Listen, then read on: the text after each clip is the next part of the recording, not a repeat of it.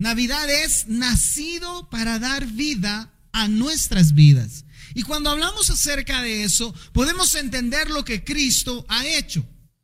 ¿Sabe cuál es el mejor regalo? El, mejor regalo para su familia es usted. El mejor regalo para su familia es usted. Y debe verlo de esa manera, porque después de estas fiestas tenemos que considerarnos como un regalo. Tenemos que considerarnos como algo mucho más importante, porque saben que necesitamos ser un regalo después de haber recibido a Cristo en nuestro corazón y ser ese regalo que ahora en adelante podamos darle a los demás. No se, no se trata esto de poder hacer algo con alguien o de poder aumentar cosas en casa se requiere de ser el regalo para aquellos que no lo tienen. Y el mejor regalo para tu familia eres tú, porque tú conoces de la escritura, porque tú sabes acerca de Dios, porque tú lo reconociste como tu Salvador. ¿Hay alguien aquí que entiende eso? Amén. Wow, eso es importante. Acompáñame por favor a la Biblia en Lucas capítulo 2, los versos 4 al 14.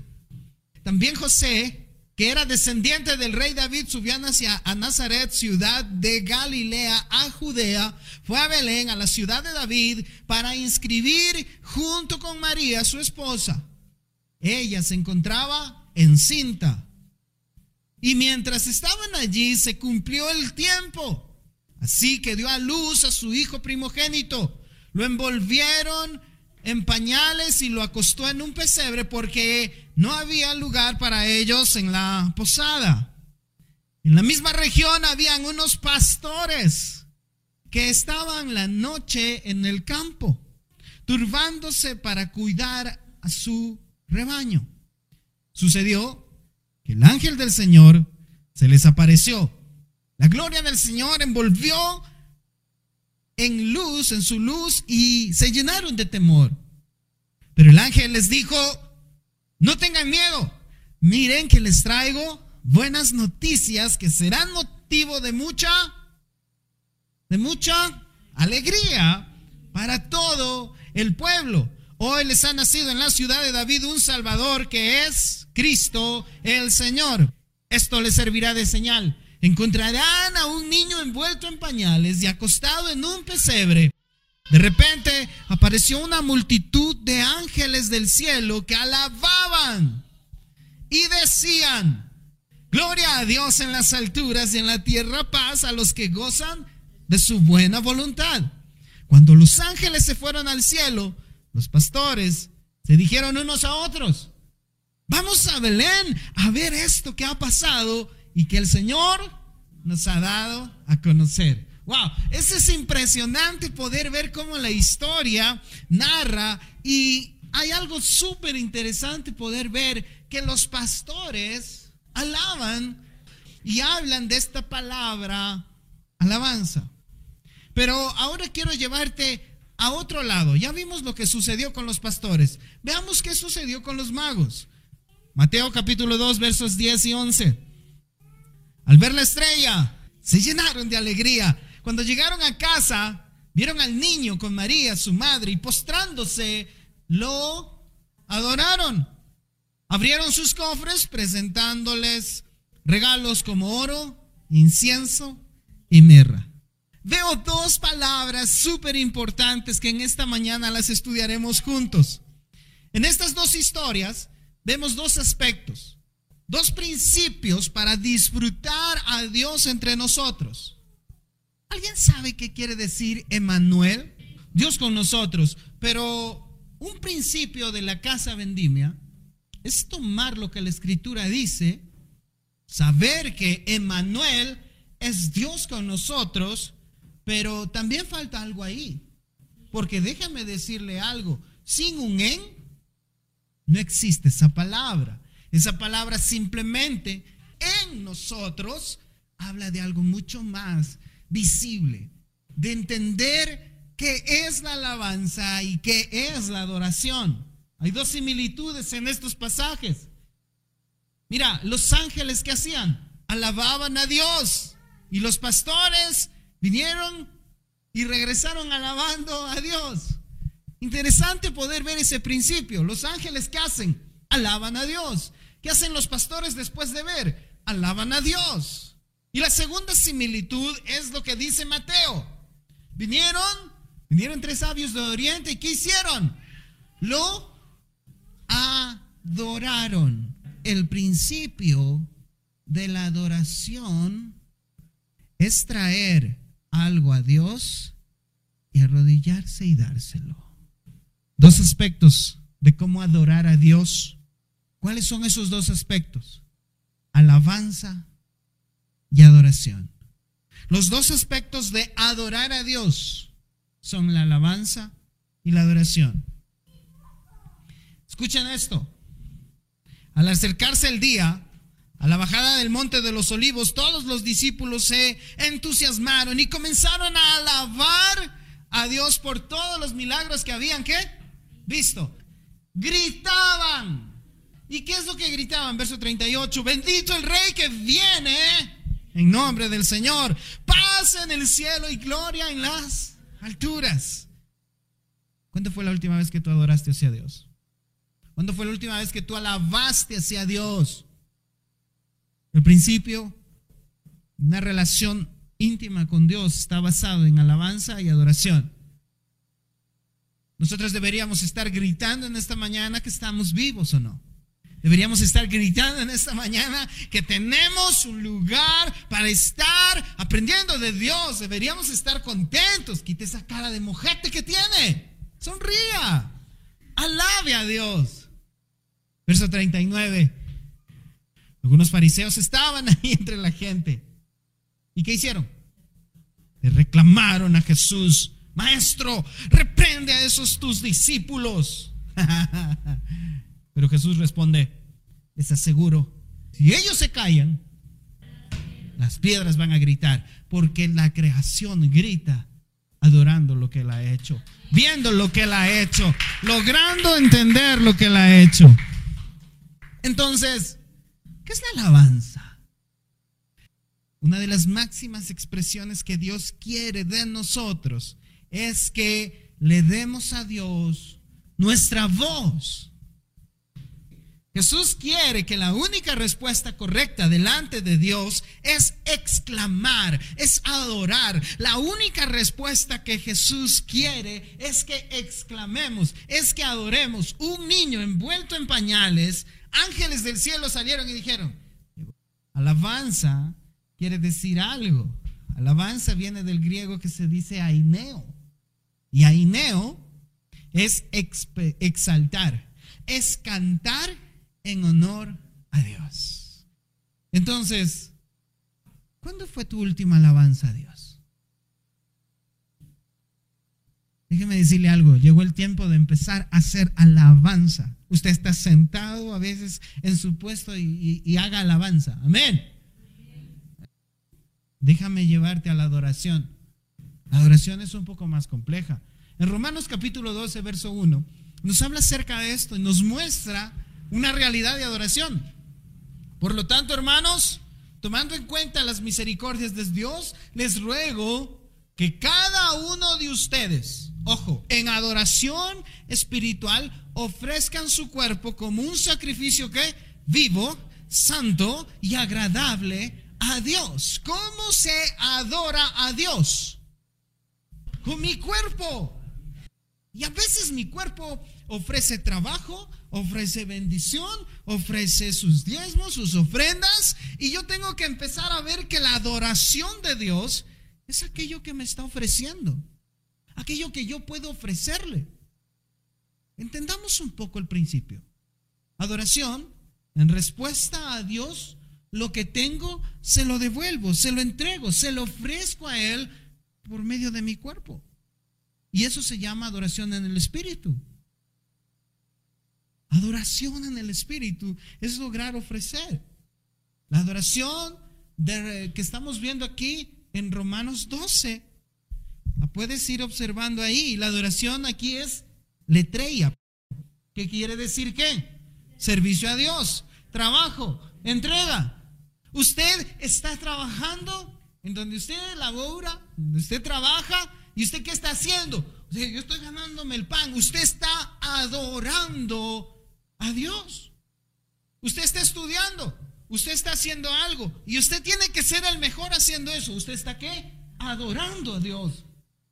¿Cuántos de nosotros hemos estado viendo que hemos estado adorando a Dios y estoy trabajando?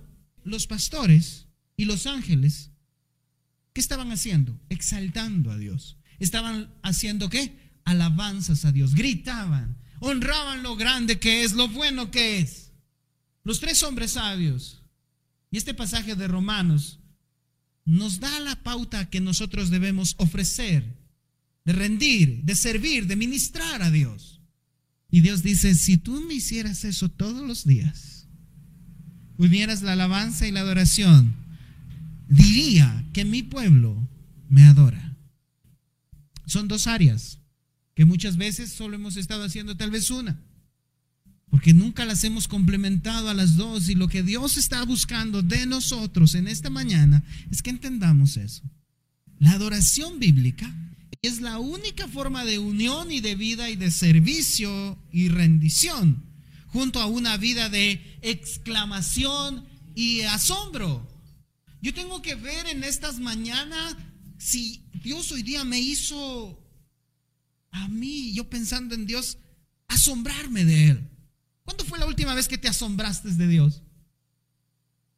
Te asombraste y dijiste, wow, no sabía que habías hecho esto. ¿Cuándo fue la última vez que cogiste y viste a tu familia y dijiste, wow?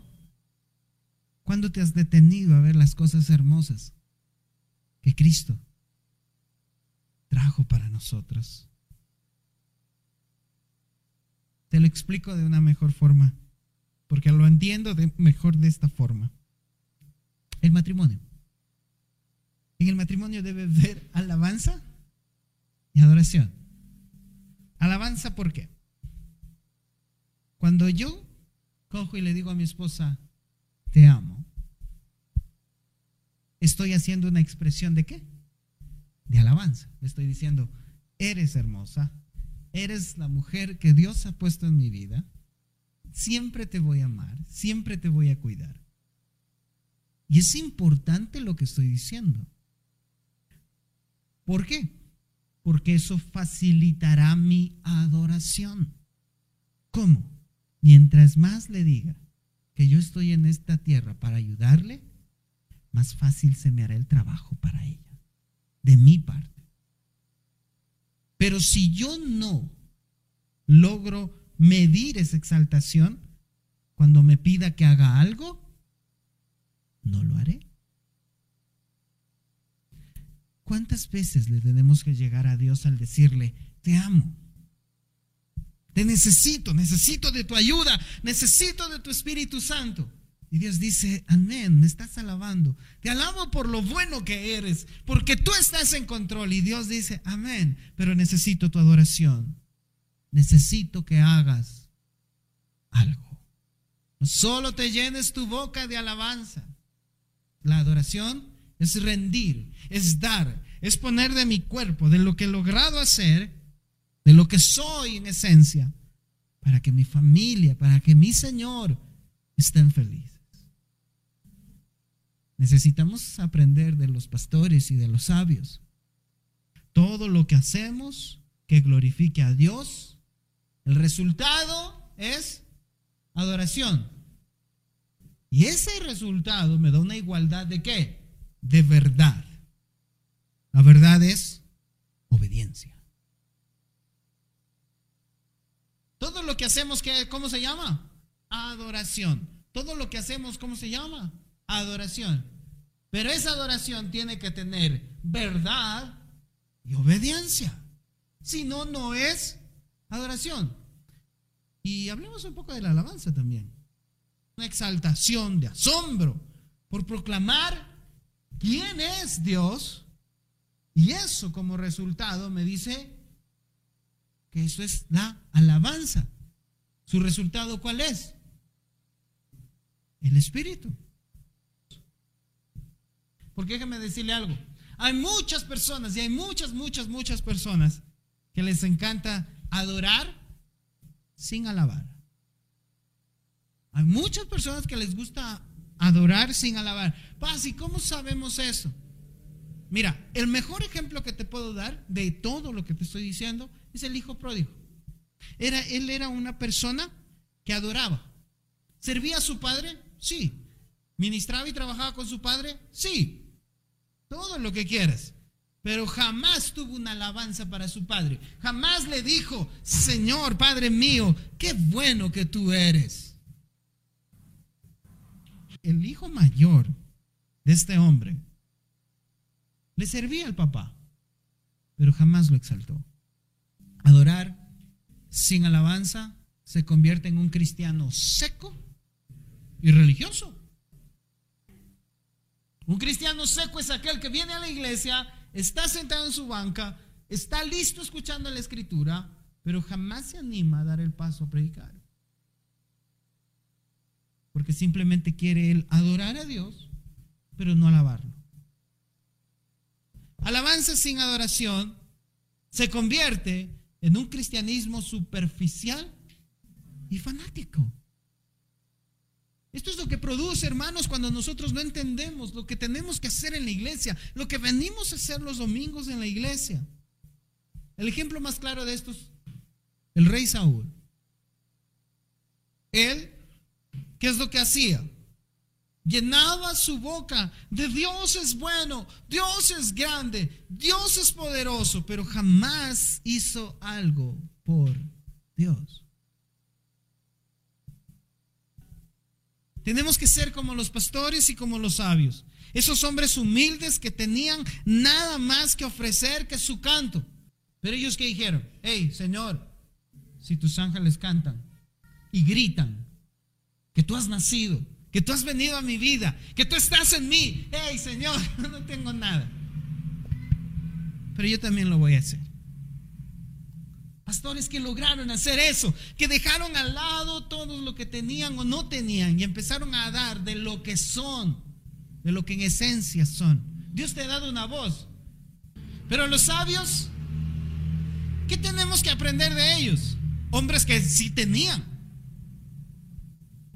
Ellos llegaron con cofres y se postraron delante de Dios y le dijeron, hey, una señal en el cielo nos viene trayendo.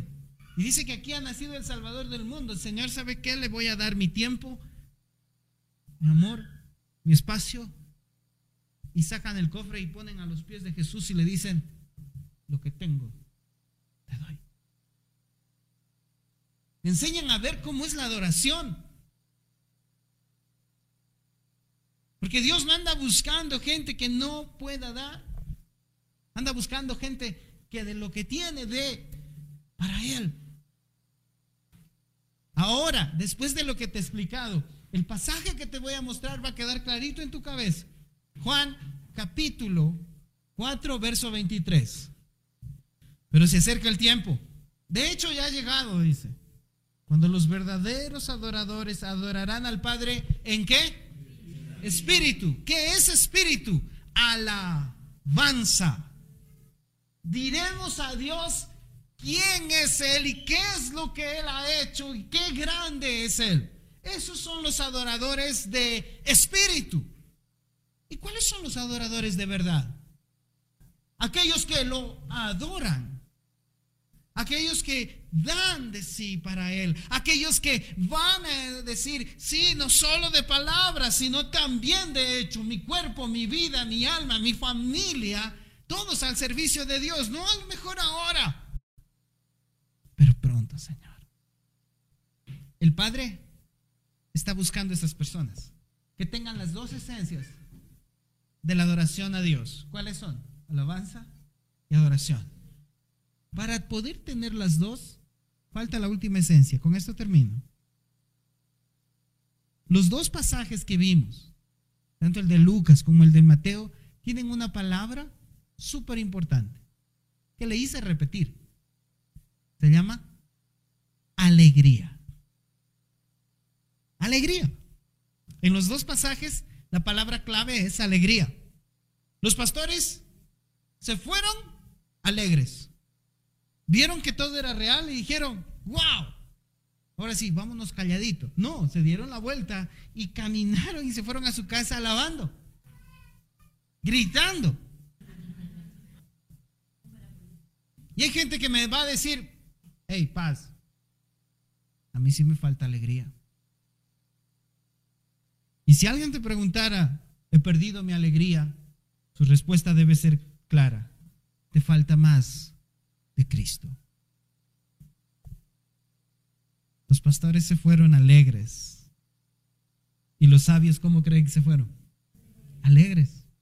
Alegría es lo que nos debe motivar en este tiempo, en este cierre ya de año, en este último servicio del año.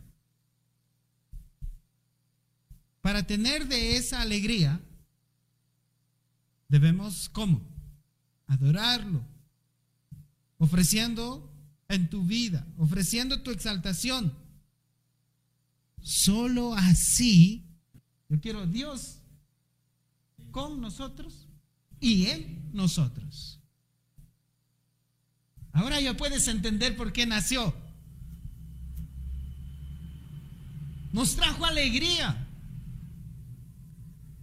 Y con ese principio de alegría nos trajo la forma de comunión con Él, adoración y alabanza.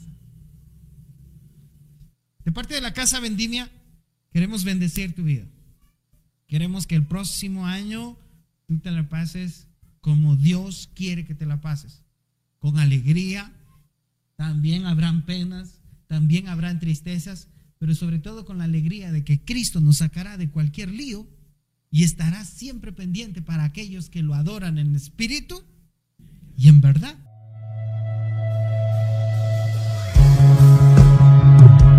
Gracias por habernos acompañado en esta experiencia en línea. Esperamos que este tiempo haya sido de edificación y bendición para ti y tu familia. Recuerda que vendimia es mirar más allá.